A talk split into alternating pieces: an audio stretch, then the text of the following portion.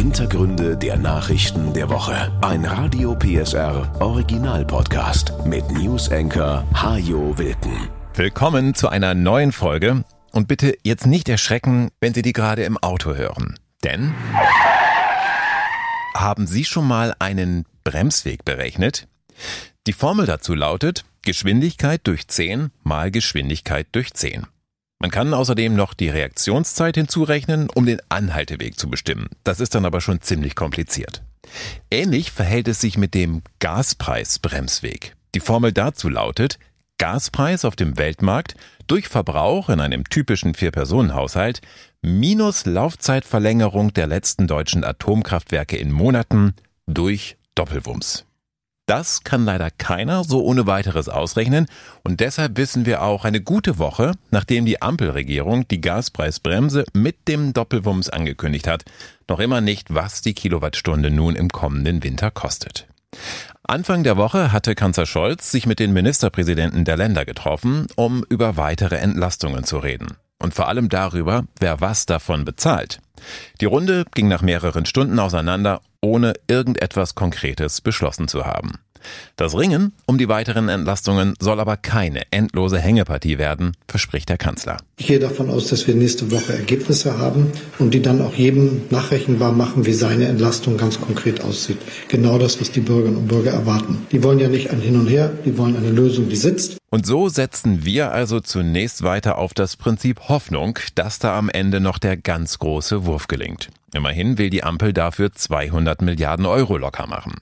Sachsens Ministerpräsident Michael Kretschmer findet, das dauert alles viel zu lange. Die Menschen verlieren die Nerven, sagt er. Er will aber auch kein eigenes Hilfspaket schnüren, solange nicht klar ist, was vom Bund kommt. Der weitere Fahrplan sieht nun so aus. An diesem Wochenende geht die Expertenkommission in Klausur, die ein Modell für die Gaspreisbremse erarbeiten soll. Auch die Arbeit an der Strompreisbremse geht weiter. Und sobald beides steht und für gut befunden wurde, wollen Bund und Länder sich ans dritte Entlastungspaket setzen. Das ist weitere 65 Milliarden Euro schwer, von denen die Länder knapp ein Drittel übernehmen sollen. Die Ministerpräsidenten treffen sich in diesem Monat noch einmal in Hannover. Ende Oktober kommt die Steuerschätzung und spätestens dann müssten Bund und Länder eigentlich alles zusammen haben, um die Pläne in Gesetzesform zu bringen und Entlastungen für uns alle im Bundestag und im Bundesrat zu beschließen. Der Bremsweg ist eben abhängig von der Geschwindigkeit oder den Herausforderungen in der Krise und deshalb manchmal etwas länger. Hoffen wir also, dass es nicht doch noch kracht. Tausende Sachsen haben die Energiekrise inzwischen in die eigenen Hände genommen.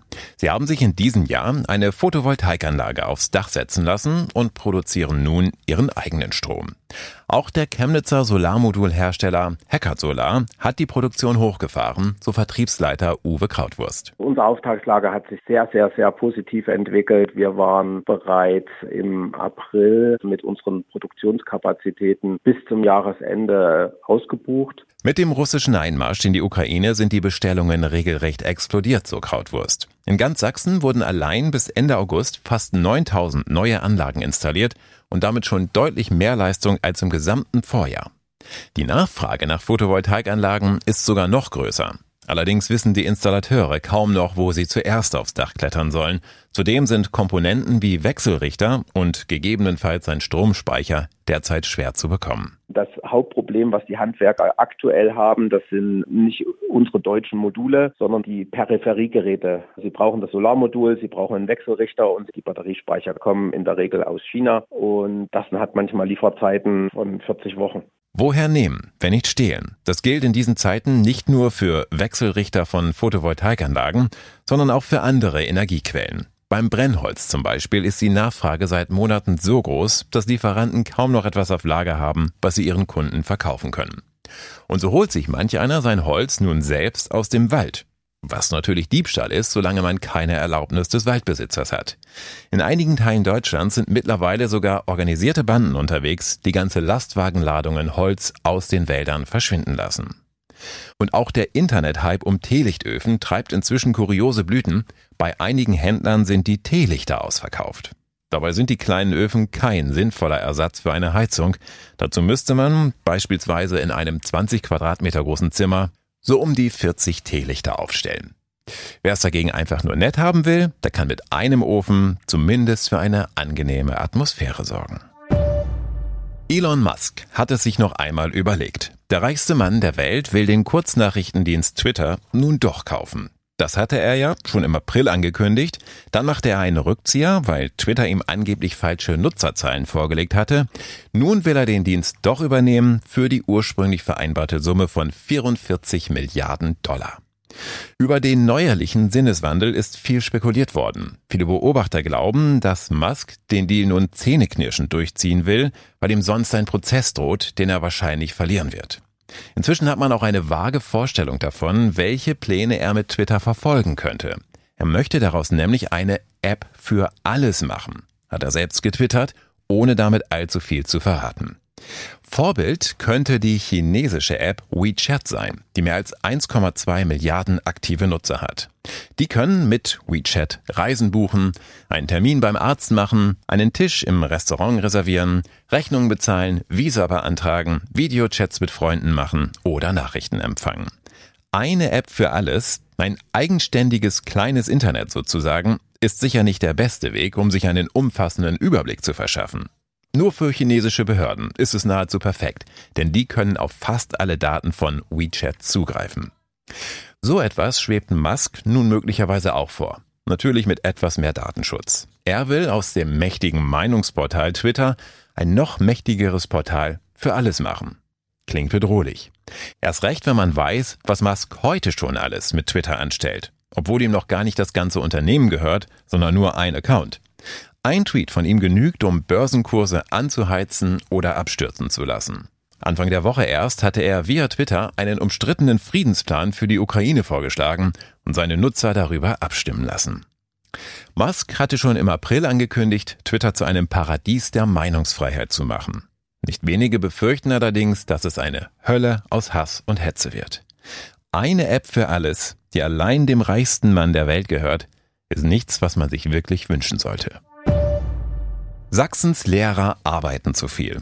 Das ist zumindest das Ergebnis einer Studie, die die Uni Göttingen in dieser Woche zusammen mit der Bildungsgewerkschaft GEW vorgestellt hat. Jeder dritte Vollzeitlehrer arbeitet demnach mehr als 48 Stunden pro Woche. Der reine Unterricht macht dabei nur ein Drittel der eigentlichen Arbeitszeit aus. Vor- und Nachbereitungen nehmen ebenfalls ein Drittel der Arbeitszeit ein.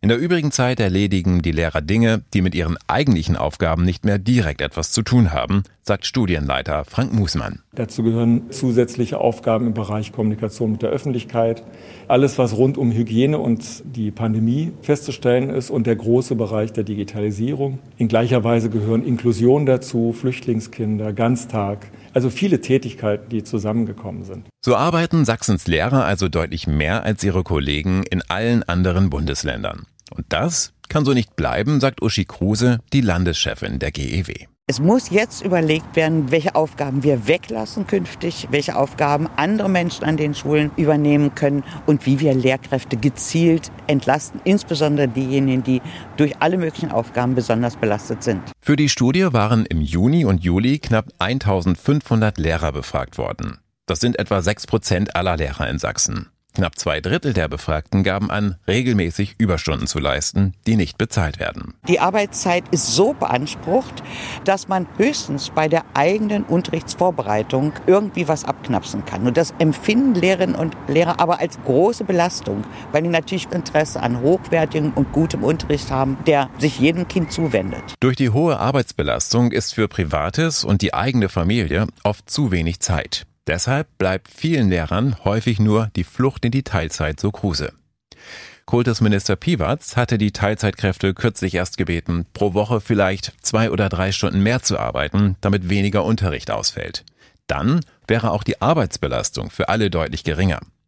Die GEW aber fordert, die Lehrpläne zu entschlacken und mehr Schulassistenten, Schulpsychologen und Sozialarbeiter einzustellen. Und natürlich werden auch mehr Lehrer benötigt. Doch wenn sich die Arbeitsbedingungen nicht verbessern, so Studienleiter Musmann, werden sich künftig noch weniger junge Leute für diesen Beruf begeistern können, dann hilft alles Werben um Nachwuchs nichts. Das Kultusministerium hat zugesichert, sich die Daten der Studie sehr genau anzusehen. In den nächsten zwei Minuten geht es um Rebhühner und Ziegenmelker, um Feldhamster, Kreuzkröten und Biber oder auch um Lämmersalat, kahles Ferkelkraut und Schwarzpappeln.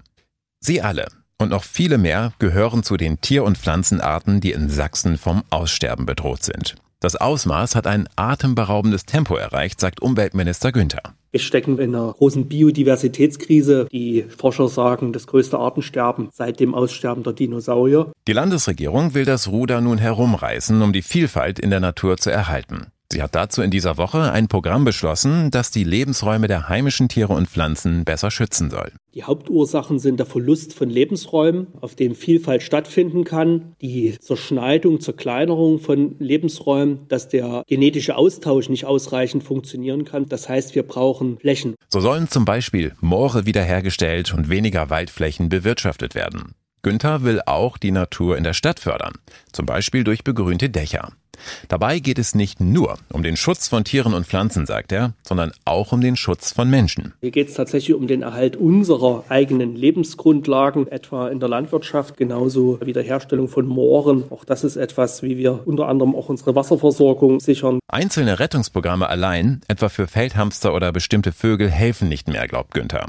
So sind zum Beispiel für 2000 der rund 25.000 Insektenarten, die es in Sachsen gibt, neue Gefährdungsanalysen gemacht worden. Das Ergebnis? 44 Prozent der Arten sind entweder schon ausgestorben oder stark gefährdet. Und wir wissen auch, dass es nicht nur um Arten geht, sondern eben auch, wenn es um allein die Biomasse geht, aus unterschiedlichen Untersuchungen, dass wir hier bis zu drei Viertel und in manchen auch mehr an schierer Biomasse verloren haben. Wer schon eine Weile Auto fährt, der wird das bestätigen können. Früher musste man nach jeder längeren Fahrt die Windschutzscheibe putzen, weil dort unzählige tote Insekten klebten.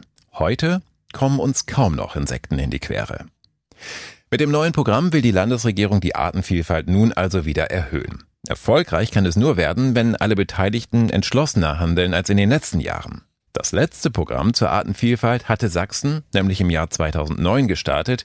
Dennoch sind mehr als 40 Prozent der Arten heute stärker gefährdet als damals. Eine der schöneren Nachrichten in dieser Woche kam am Montag aus Stockholm. Der Nobelpreis für Medizin geht in diesem Jahr nach Sachsen. Der Schwede Svante Pebo bekommt ihn für seine Forschung zur menschlichen Evolution. Pebo ist Direktor am Leipziger Max-Planck-Institut für evolutionäre Anthropologie. Außerdem lehrt er als Honorarprofessor an der Leipziger Uni.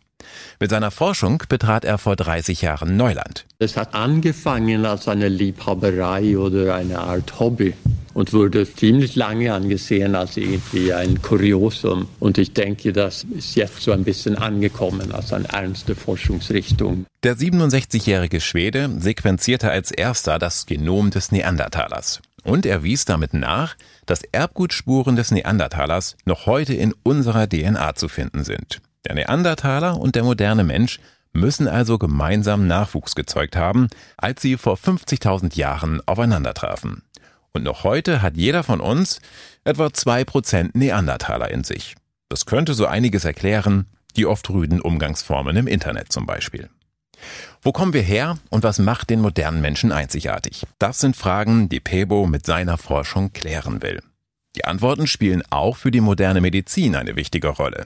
Denn die Neandertaler-Gene haben zum Beispiel Einfluss auf unsere Gesundheit und das Immunsystem. In der Pandemie jetzt zum Beispiel der größte genetische Risikofaktor, um schwer zu erkranken, wenn man infiziert wird vom Virus, kommt vom Neandertaler zu modernen Menschen. So wir und andere untersuchen jetzt intensiv diese Neandertal-Variante und moderne Variante und versuchen zu verstehen, was der funktionelle Unterschied ist. Pebos Forschung war anfangs stark getrieben vom Prinzip Hoffnung.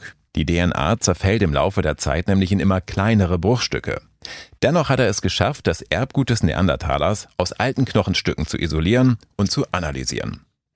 Der Schwede hatte zunächst Ägyptologie studiert. 1984 gelang es ihm erstmals, Erbgut aus Zellen von Mumien zu isolieren. Damals entstand die Idee, sich näher mit dem Erbgut des Neandertalers zu beschäftigen. Er entwickelte komplett neue Methoden, um aus fossilen Überresten Erbgutsequenzen zu bestimmen und wurde zum Pionier eines neuen Forschungsgebietes, der Paläogenetik, also der Erforschung prähistorischer Arten anhand ihres Erbgutes. Apropos Erbgut, sein Forschungstalent hat der Wahlleipziger Pebo tatsächlich geerbt. Sein Vater ist Sune Bergström, der vor 40 Jahren auch schon einen Nobelpreis bekommen hatte, ebenfalls für Medizin. Der Apfel fällt eben nicht weit vom Stamm. Und damit sind wir beim Angeberwissen dieser Folge, mit dem Sie bis zum 10. Dezember ein bisschen glänzen können. Das ist der Tag, an dem die Nobelpreise jedes Jahr verliehen werden. Denn dass der Sohn eines Nobelpreisträgers Jahre später ebenfalls ausgezeichnet wird, das ist gar nicht so ungewöhnlich. Diese Kombination gab es vorher schon sechsmal. Die Curies waren sogar eine sehr erfolgreiche Nobelpreisfamilie.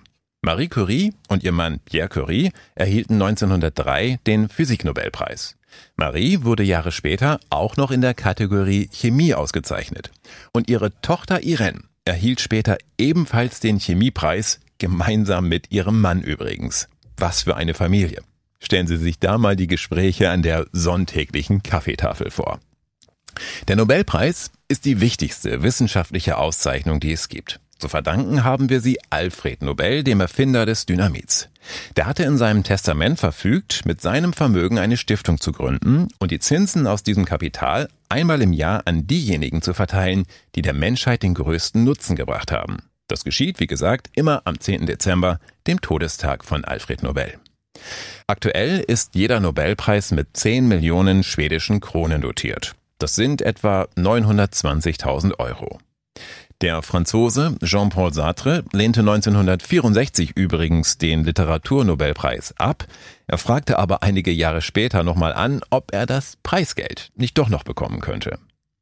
Es gibt keinen Nobelpreis für Mathematik. Nicht etwa, weil der Stifter das vergessen hätte, sondern weil Mathe eine rein theoretische Wissenschaft ist. Der Nutzen für die Menschheit schien Alfred Nobel einfach nicht groß genug zu sein. Zudem wird gern die Geschichte erzählt von seiner Liebe zu einer Frau, die nicht ihn geheiratet hat, sondern einen Mathematikprofessor. Aus Rache soll Nobel dann alle Mathematiker von der Preisverleihung ausgeschlossen haben. Schöne Geschichte, vermutlich stimmt sie aber nicht. Das war Wilken. Hintergründe der Nachrichten der Woche mit Newsenker Hajo Wilken. Dieser Radio PSR Original Podcast ist eine Produktion von Regiocast, deutsches Radiounternehmen.